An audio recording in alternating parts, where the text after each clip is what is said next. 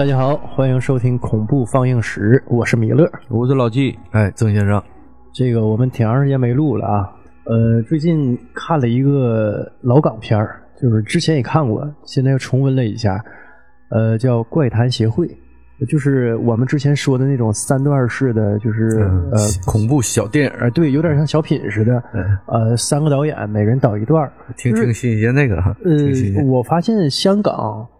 就是挺爱拍这种的，但是我也看过别的国家拍过啊，就是这种三段式的，就每个导演拍一部，然后这种形式当年看肯定是挺新鲜啊。后来因为后期太多了，对对对，就是你没有这种新鲜感了。这个是九十年代中期拍的，应该是九六年好像九六年是吧？分别是马伟豪、钱文琪和叶伟民。然后最后一个故事我非常喜欢，那个编剧是王晶。啊，他编的最后一个啊，对，所以我觉得最后一个我是特别喜欢。他还能编出来这么好的剧呢？都都这么说，都很惊讶，说啊，王晶也能写出这么好的故事。到两千一零年之后啊，王晶可能出了太多的比较水的这些电影，都说他江郎才尽了，呃，没有什么新鲜东西。但是追龙不也挺好吗？追追龙属于。黄昏了，黄昏之作了，就没有太让人眼前一亮的东西。但追龙属于也有说回魂之作的，回魂。那之追龙之后是真没有啥了。呃，在那之前也有很长一段时间，王晶没有太多好的这种作品了。那这个就挺有意思。呃，这故事啊是讲，就是说有一个怪谈协会，呃，有个期刊杂志，呃，他。就是拍，因为销量不好嘛，派自己的记者说的：“哎，你一个女记者，你混入这个怪谈协会，渗透进去。哎，对，看看他们是是这个怪谈协会有很多传说啊，就是挺吸人眼球的。说你你混呃渗透进去啊，看看他们到底怎么回事，让他做调查。那女记者还挺勇敢的。呃，实际上这个怪谈协会啊，我们后续看就知道，就是大伙儿一起讲故事，嗯啊，就是。”聚到一块堆儿啊，每人讲个恐怖故事。然后他正好去的时候是换届选举这个怪谈协会的一个主席。对，明年谁当谁当这个主席？他们这个方式就是谁讲故事讲的最好，就是谁就当主席。最怪异恐怖。对，哎，然后其他这些会员呢，给这个讲故事人打分谁分最高能当这个主席？对，然后。呃，特别有意思啊！讲故事的那几个人分别用的都是导演的名字啊啊，就是第一个讲故事的啊，哦，大家好，我是马伟豪，这马伟豪就是第一个这个故事的导演啊，第一个这个小小短片的导演啊。我说这个人他是谁谁谁，我搁这演员表里没看着这个人啊。是，然后这第一个故事，我感觉故事性就不是特别强。嗯啊，就讲一个那个张大明饰演的一个职场一个老好人儿。这个故事可能就香港应该很多这种人，也不光是香港，我感觉打工的都都这都这操蛋。华人圈里头有很多这一类人，是呃，他就是在职场里是这么个老好人儿，然后他跟他的上司一起进入的这家公司啊，然后但人人家他那个同事升职就比较快，一下升到他上司了，哎。一天呢，就签签名签签字，工资呢是这个张达明的十倍，十几倍，十几倍，十几倍，对。啊，呃，然后呢，也不用干什么活也不用加班，到点来到点走，啊，工作很清闲，嗯，开着保时捷，哎，对，然后还有妞泡，对，住着那个半山豪宅，哎，然后那个人也不用加班熬点儿。张达明呢饰演那个这这这人呢就比较惨了，天天住公司打地铺。他没有，他也有家，他也有他有家呀，但是就工作时间太繁忙了，所有活都给他干啊。然后呢，干了七年，应该是一直也没升职。对，呃，薪水涨的也是十分有限，还是小职员然后好呢，都让他那个同事给收走了，就是这么个事儿。后来干干呢。就是这人呢，就是心里对吧？你看，同一时间进入公司的他，他领导老欺负他。对，关键是也涉及到一个职场霸凌。对对啊，说你看啊，天天的你你你活不少干，对吧？你熬熬夜加班加点的，然后你看我工资是你十几倍，我开保时捷，我住半山别墅，你看你你干嘛？这些话都是他吐露给他的。对，就是那个他领导秃噜给他的，就说的，你看你呀，买个单车都费劲。对，就是你说这玩意儿，你脚踏车都没有，这不单是说的，你你那个你好你都收了，你你吃好吃的，完关键你还吧嗒嘴，你还挤兑人，这就有点过分了。时间一长呢，这个张大明就有点受不了了，他就出去买了一把大刀，对大砍刀，他他他被挤了嘛，嗯。他领导说晚上找他一起去 KTV，他不去。完，领导人家去完之后带回来俩妞儿，搁那个办公室里啊，办办公室里瞎搞啊俩妞儿穿贼少，拿大皮鞭抽他，他搁旁边加班啊！抽抽他领导仨人玩的贼好，对对对他搁旁边加加班算账。他们是那个会计事务所，应该是对他这个，他这个也算是个小官儿。对会计经理，他是主任会计师，对是个小官儿，可能比普通职员高那么一丁点儿。对活儿呢都他干啊，然后钱老呃这个他领导都挣走了啊，就是这么个情况，所以他就是心里有火啊，有气儿啊，就买了一把大砍刀，嗯，就要砍他领导。后来这个砍到一半的时候，他领导一求饶啊，他还有点后悔了，说：“那我现在说我后悔了，我不砍你了对，。”你还告我不？你别告我，你不能告我吧？完了，那这种情况下，他他领导肯定说，那那没事儿咱俩都是兄弟，啊，就就当没发生过，咱俩还是好朋友。对，嗯，但是结果他刀一扔，他领导起来又砍他，追他他给捡起来了，啊，他领导把刀捡起来又开始追他，俩人来回这么追了好几轮，互相追。后来他领导进电梯了，进电梯了，然后电梯门关上之后，他啪把刀插那电梯门里头一拧，把那门电梯门拧开。后来他领导啊心脏不好，心脏病心脏病发病，吓死了对，啊，啊，吓死了，吓死了。但这事儿你跟他关系，呃咱怎么说也不是特别直接的关系，对吧？属于间接关系。吓死了之后，对他他他就把这个事儿隐隐藏下来了，对，就是就是，他就把自己呃就是对撇清清关系了撇清了啊。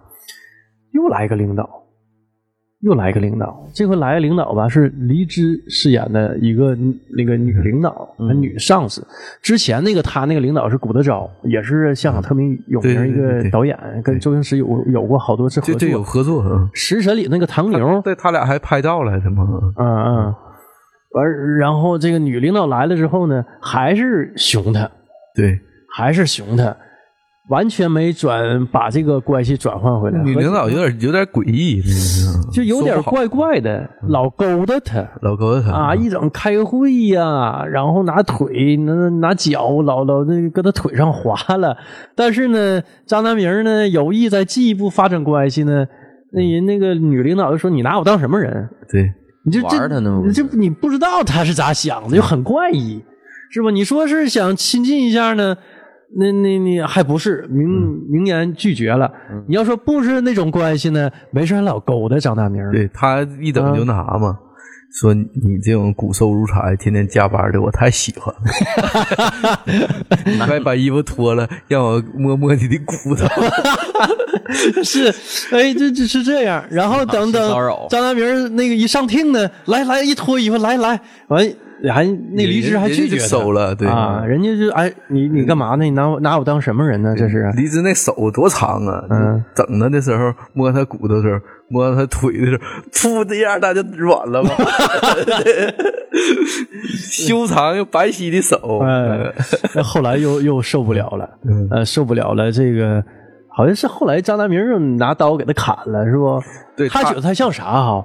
他觉得这个黎姿是被古德昭，就他前任被吓死那个上司附体了。对，因为他俩都有个嗜好，鬼上身了。嗯都有个嗜好，什么嗜好？喜欢嘛，在办公室里头脱衣服，然后量体重对，啊。这个有有一天，黎姿就把衣服都脱了，就穿个那种内衣内衣内裤呃形体的内衣，对对嗯完事穿高跟鞋上去量一下，嗯，他一回头，哎呀，你量那个东西穿高跟鞋不不准呐？黎姿就把高跟鞋都脱了，就给一个那你穿内衣也不准呢，啊？对，这内衣也有点厚啊。嗯，完了他说那你也脱了吧？完了你量一量看准不准？他就开始脱衣服，呃，然后还有是什么呢？那个他前任领导啊，喜欢抽雪茄，嗯，抽雪茄那个姿势、那个眼神儿，就离职抽雪茄的时候一模一样的，一模一样。嗯他有点害怕了，就觉得你看附身了哈啊，哎，被被我前领导附身，又回来找我了。对，因为他这个时候就精神状态不太好，嗯完事儿那个离职也挺诡异，就就是我，你感觉像不正常人似的。对，不太正常。啊，后来就是他这一紧张，是把离职也给捅了对他去杀离职去了嘛？啊，就觉得离职是被他那个鬼上司、那个前任上司附体了，就是有意要加害他。他之前已经请了很长一段时间假，他不去公司了对。啊，但是离职给他打电话，没事老打电话，老骚扰他然后啊，对，然后一整那个他上班了，完中午出去吃饭，完离职就特意打听搁哪吃饭，还跟着他，对。啊，完还勾搭他。就后来他就觉得这这事儿有点不太对，张大明觉得。就不行，我就得把这事儿了结，就把黎姿就砍死了，嗯，砍死。后来这回就，那你这回你亲自动手了，警察给逮起来了。嗯啊，逮起来的时候呢，那个他就发现啥呢？他他前任领导死的时候吧，他觉得跟他有点干系，嗯他给烧了个大车，对，纸糊那个车啊，给烧了送点东西啊。然后这回他坐上他他领导喜欢开欧洲跑车嘛，嗯他说我给你烧个欧洲跑车啊，你搁底下开，因为他领导老跟他说，我开的是保时捷，你连个脚踏车都没有。嗯，完他也烧车嘛。完这回他砍完他那个现任领导那女的离职，嗯然后他坐上警车，看着他那个前任领导开着车载着离职，然后就开着那个车是他烧的那个车，俩人还跟他抽着雪茄打招呼呢。啊啊出现幻觉了那是嗯，那那不好说是不是幻觉嗯。啊？然后其实、嗯。其实离职他是有另一个身份，另一个身份是什么呢？因为吧，张大明上学的时候这人我呢就老被同学欺负，就是他有个老班长。啊，也挺胖一女生，你说像当兵的是不是？特别照顾他。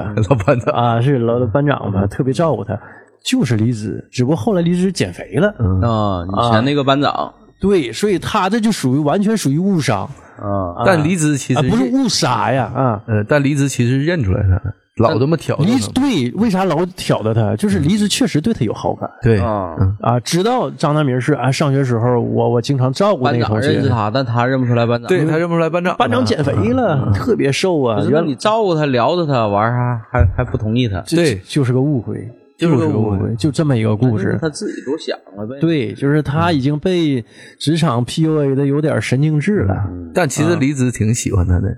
但是他吧，前任领导也挺有意思。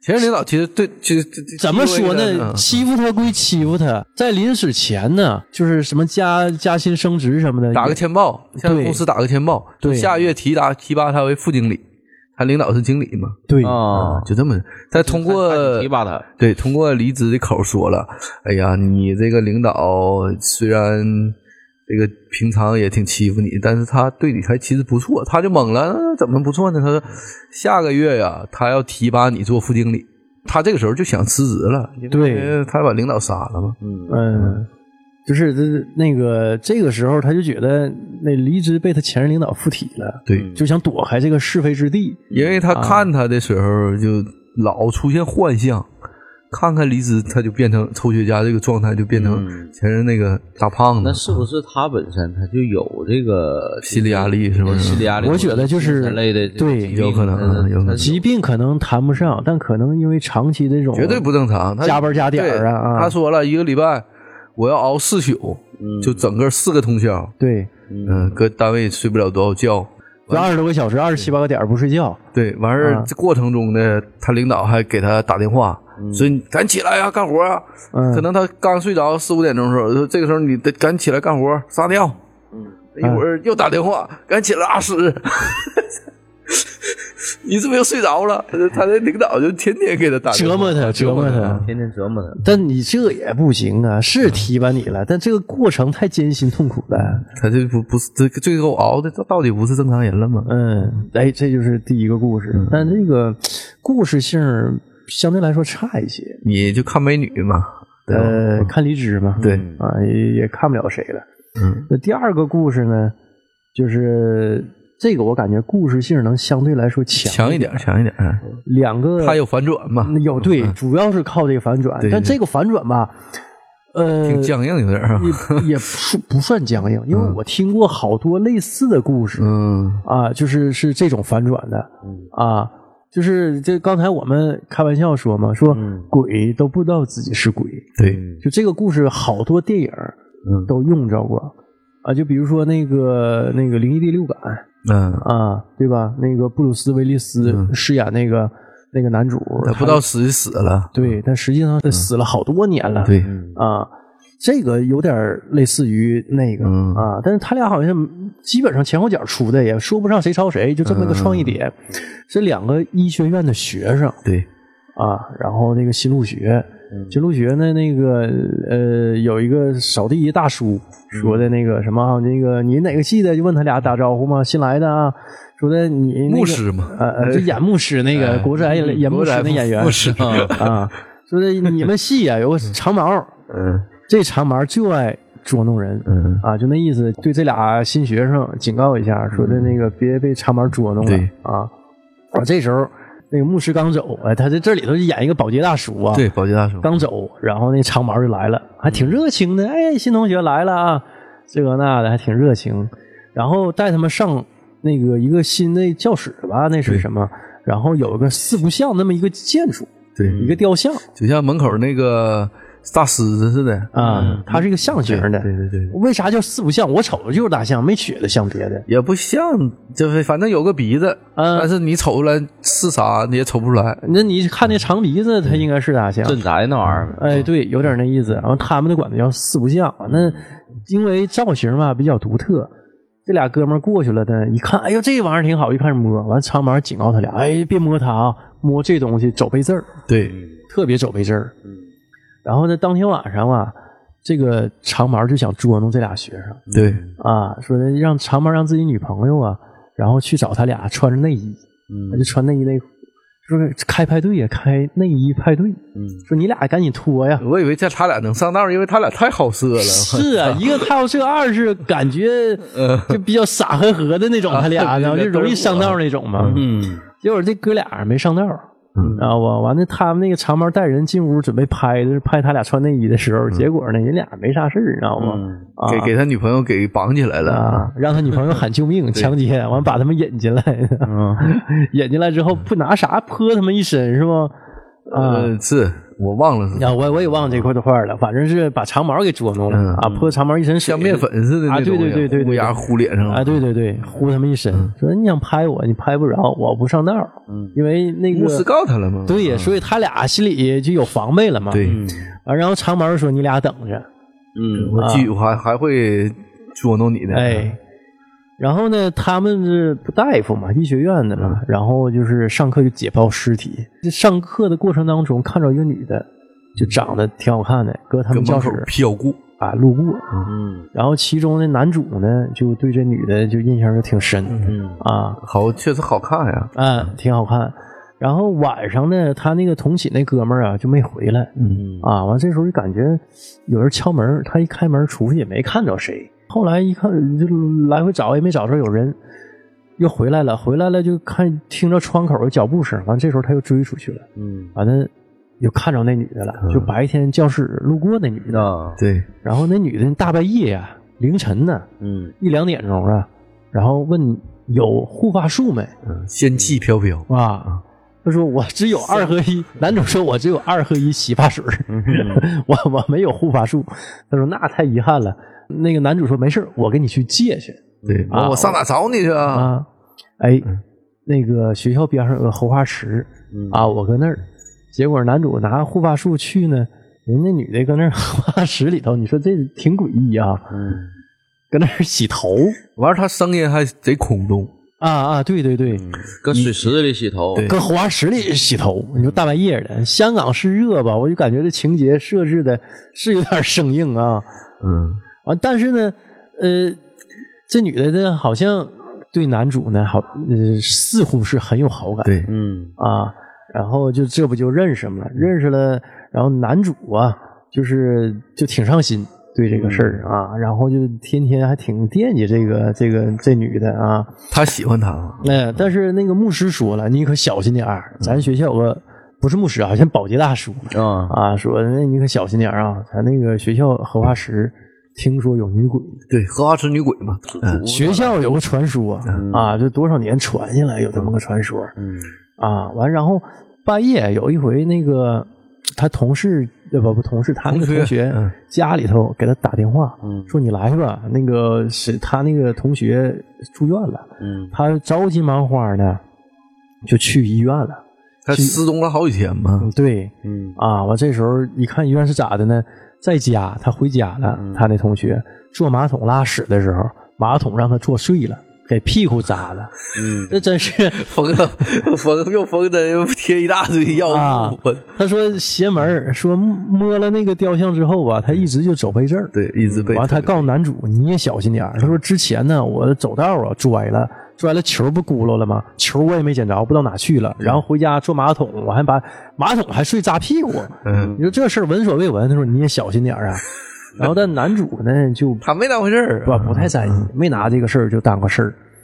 他就那个看病人不都有花吗？是他就拿了一支玫瑰嗯啊，但这个玫瑰是拿的还是隔壁床的，也不是他那个同学的，嗯就走了，走了吧。刚出的到这个医院门口，刮了一阵阴风，这个玫瑰一下就掉了，掉了吧，他就过去捡去，捡的这个过程当中来了一辆小轿车，呼一下子差点压着他，对但是把那花给压碎了。对但是这有个细节，对，啥细节呢？其实都已经那男的开车跟那女的说：“哦，怎么办呢？哎呦我的妈，这可咋办呢？”啊完了，你说：“没开开，就那意思，就俩人这么就开走了那车是。撞到啥了呗？哎，那是肯定是撞到了留这么一个扣儿。嗯然后这时候呢，半夜呢，男主又去荷花池边上。对，他就想那女的嘛。啊，找女主去了。完了这会儿去的时候呢，他又买个东西，买个玫瑰型的吧，一个盒儿，一打开里头有个项链，对，送女主，给女主还给戴上、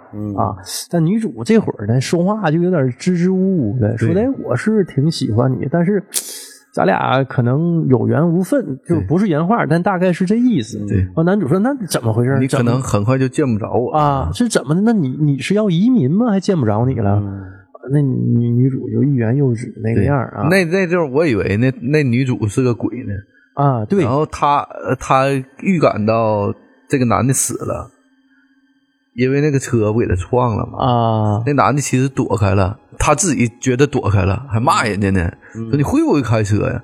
但从那个开车那两个人的反应来说，已经撞着了。嗯对，这就留了一个扣，但是没交代明白。对我感觉嗯这个人呢，他已经死了。嗯然后到这个地方，女主看他的时候就很惊讶，流露出来比较惊讶的这个神情，然后还跟他说：“我们很快就再也见不着了。嗯我以为这个这个女的看出来这个男的已经死了，他可能过一段时间就要轮回，但其实完全不是，完全不是 完全不是这么个事儿。嗯 后来就是发有有个什么事儿呢？那后来吧，就是又看着那个保洁大叔了吧？保洁大叔又跟他说荷花池女鬼这个事儿嘛。。对，然后就说你你就是晚上啊，老有停尸间的鬼嗯出来到荷花池去，对，说你小心点儿吧。然后男主就挺好信儿，嗯晚上就跑到停尸间，因为他们他他他说那停个呃，你大半夜四点多怎么又出去上荷花池来干啥？你是不是又去见荷花池女鬼去了？他的尸体还停在停尸间呢。嗯完了，这男主就就去找哗就跑去了，好信儿去找啊去找去了。结果呢，掀开那个白布一看，真是那女的。对她天天就是每天晚上在荷花池找那女的，嗯这一下就吓得就尿了裤子了尿裤子了，啊！然后这时候呢，那个长毛大师兄对哇，进来一出片人来了，嗯拿录像也给录下来了。你看没？我吓着你了吧？嗯都尿裤子了，我又拍照又录像的。完这时候那女的就起来了，这个就是捉弄他嘛。对，就捉弄他，完，那女的有点于心不忍。说你们实际上吧这这这都还都这样了？这女的吧，就对这男主有点对，有好感，有好好感，就是挺喜欢他。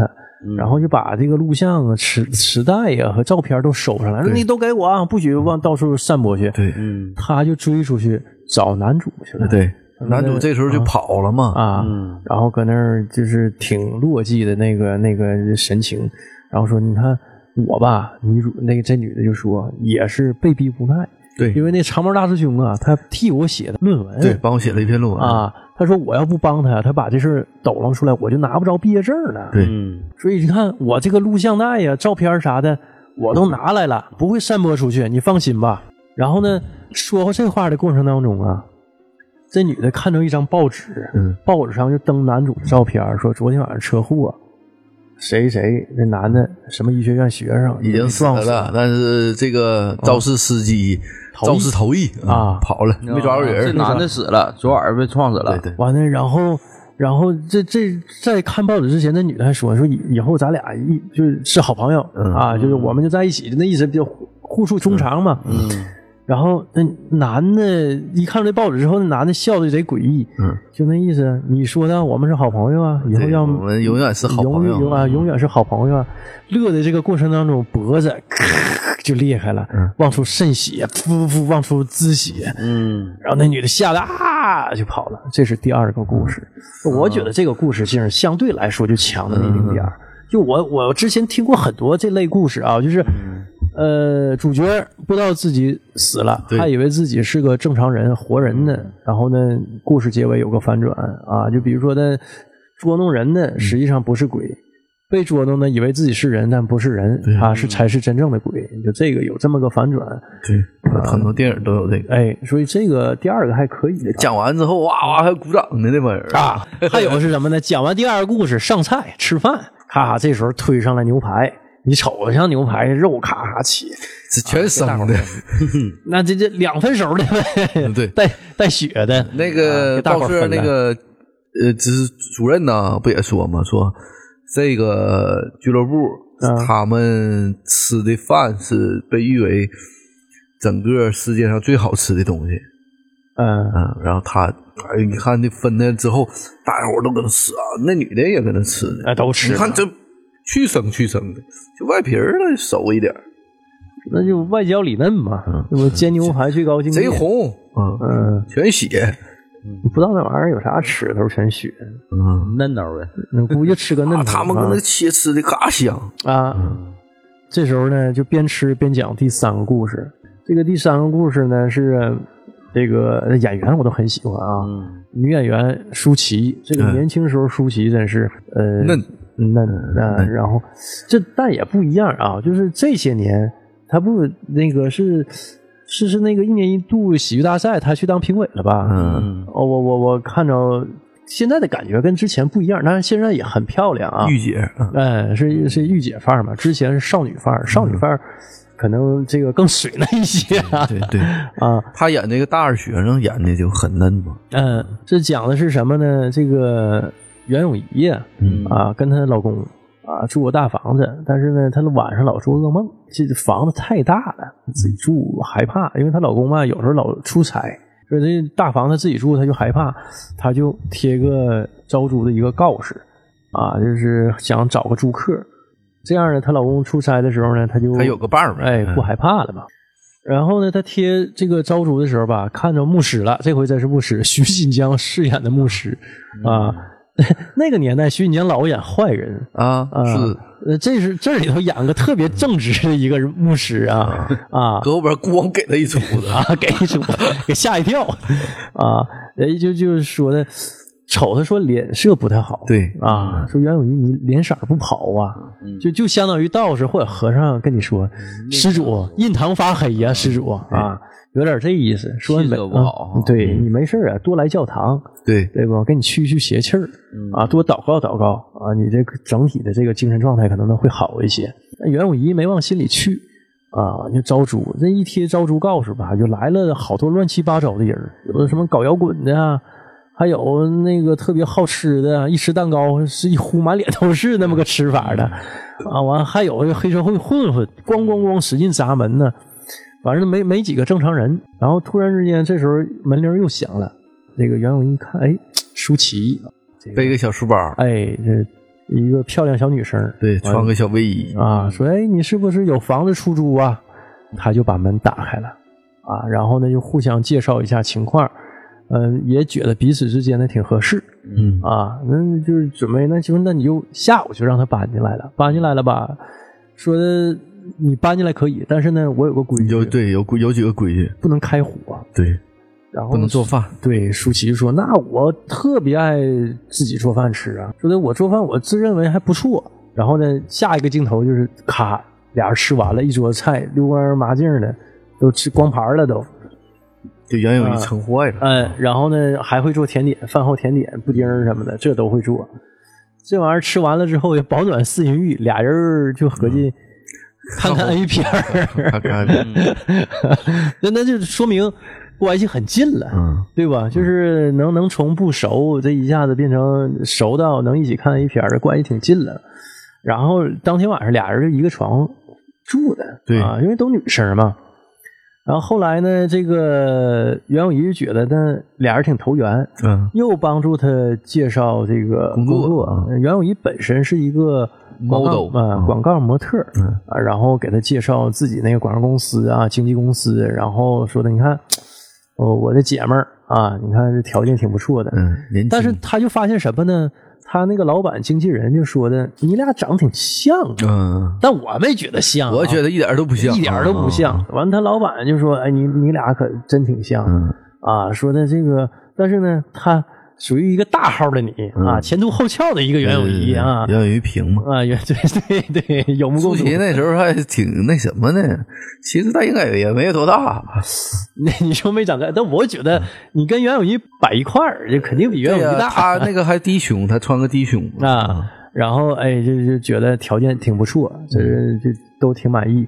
然后又带舒淇又回自己爸妈家啊，然后他奶奶还老认错人儿。对。拿那个拿舒淇当袁咏仪啊，就是都熟了嘛。嗯，嗯，后来她老公回来啊，一看那个在厨房做饭的一女的啊，完穿个浴袍，完头发包起来，一拍肩膀回来，俩人打个啵儿，对。结果一一看亲错了，亲的是舒淇啊，这就尴尬了。但是没看着，袁咏仪这时候从外头进来也没看着啊，说哎，这我新找住客啊，那个小齐啊，嗯。啊，就是互相介绍一下。再后来呢，就发现一个特别奇怪的事儿，就所有的他身边这些人都说他俩长得像啊，但实际上你看电影就知道了，你你不用看电影，你就就你想想袁这俩咏人就舒淇嗯就一点都不像，而且袁咏仪瘦高，嗯，他明显比舒淇高高将近能有三分之一个头，而且一个。就贼瘦，一个还比较这个丰满，嗯嗯他这个造型还一个小短头，一个大长头，嗯嗯。感觉风格都不是一个风格。哎啊然后这时候呢，晚上的时候吧，袁咏仪不老做噩梦吗？又做噩梦了，又做噩梦吧，就就老合计身边得有人抓他老头儿，这一抓床是空的，他就下楼去找去了，找一看舒淇呀跟她老公啊，俩人坐沙发离挺近，搁那看电视呢。还挺暧昧。啊，就那你想想，那穿的都挺少，坐那儿一块儿看电视，那小沙发就双人沙发，那小小小空间都不大，对，啊，就基本上是挨一块儿的，她就挺来气啊，然后就叫她老公说你你干嘛呢？说啊我看会儿电视。她说房间有电视，你咋不看呢？她说我怕吵醒你呀、所以我到厅里来看的。然后这么一说呢，她老公就悻悻的就就上楼去了、啊。然后舒淇转过来瞅袁咏仪，挺无辜那个小表情，挺绿茶的。这时候就啊她那个她老公亲她的时候，啊她不也是挺绿茶的吗？她啊还挺回味她。啊哎。这女的对她袁咏仪对她多好啊！哎还抢人抢人老公。完后来呀，袁咏仪就上街逛街的时候啊，就看着她家一邻居，啊然后就说的：“哎呀，你俩结婚都这么长时间了。他邻居就跟他说的：“说还这么天天腻一块儿。昨天我看搁楼道边上，你你俩还搁那儿一吻就没完没了的，就开玩笑嘛。嗯啊，然后袁咏仪挺警觉啊，什么玩意儿啊？没有啊，我昨天都没出门啊。嗯啊，完了这那个邻居就觉得啊，我说错话了啊嗯，我说错话了，就不吱声了。完了就说随便打个招呼，找个借口就走了。嗯这时候他买完东西准备刷卡，发现他信用卡已经被消耗了，作废了，拿现金付的钱，回家就发现什么呢？就发现她老公不认她了，不认识她，不认识。就把她当成小齐了。舒淇了。对，嗯。啊，然后她说啊，这这这说是像，也不可能说你认错吧？嗯，啊，然后这时候呢，舒淇就出来了，舒淇就变成叫袁，他在戏里的袁咏仪叫袁小敏嘛，对，啊，就是他就变成那袁小敏了啊。然后这这他就觉得我我这怎么能怎么能变成这样呢？然后这他就出去了，出去找警察，把警察找来就说：“你看，这是我原来招来的租客，现在他占用我身份对，啊，我我老公都不认识我了。”警察说：“那你把你身份证拿出来。”他把身份证一拿出来一看，身份证写的是那个名儿啊，袁什么什么，但照片是舒淇的照片对，他一下就懵了。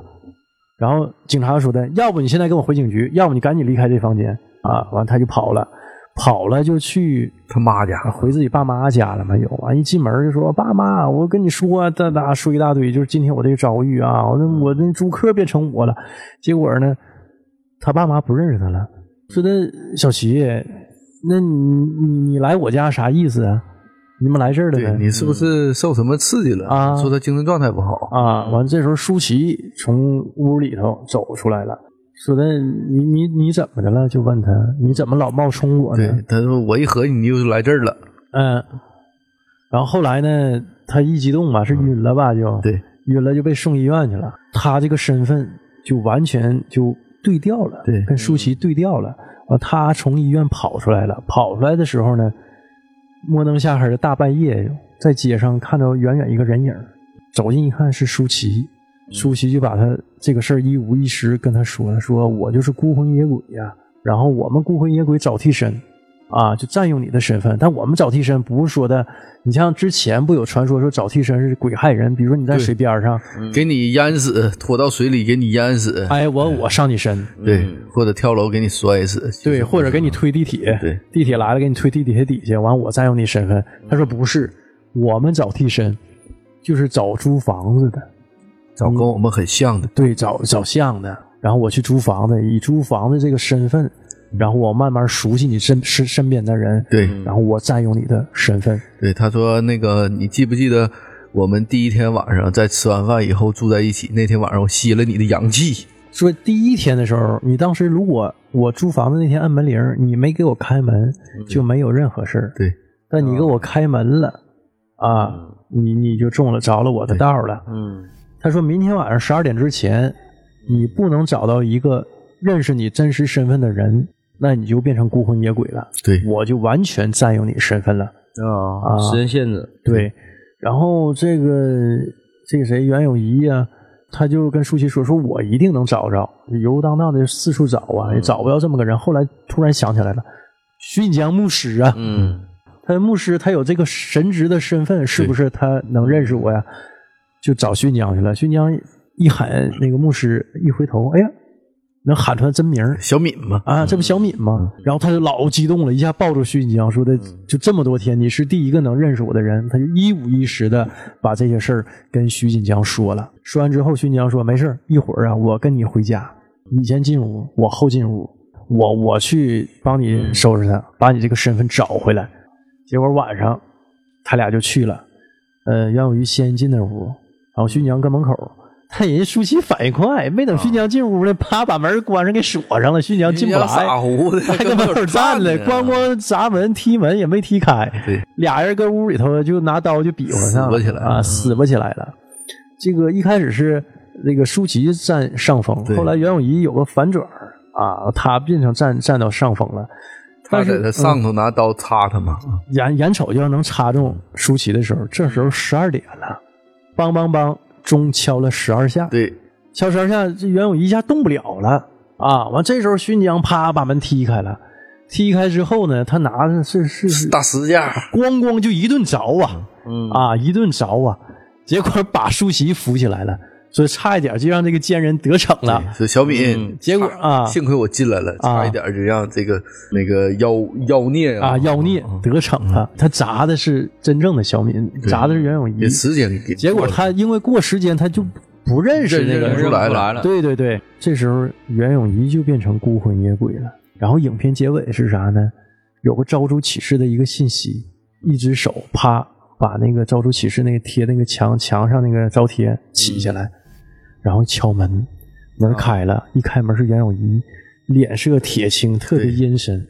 听说你这里招租啊？那个表情就是他画大黑眼圈儿，嗯，他去骗下家了。对对他找替身，这个故事就叫找替身，就这么一个故事。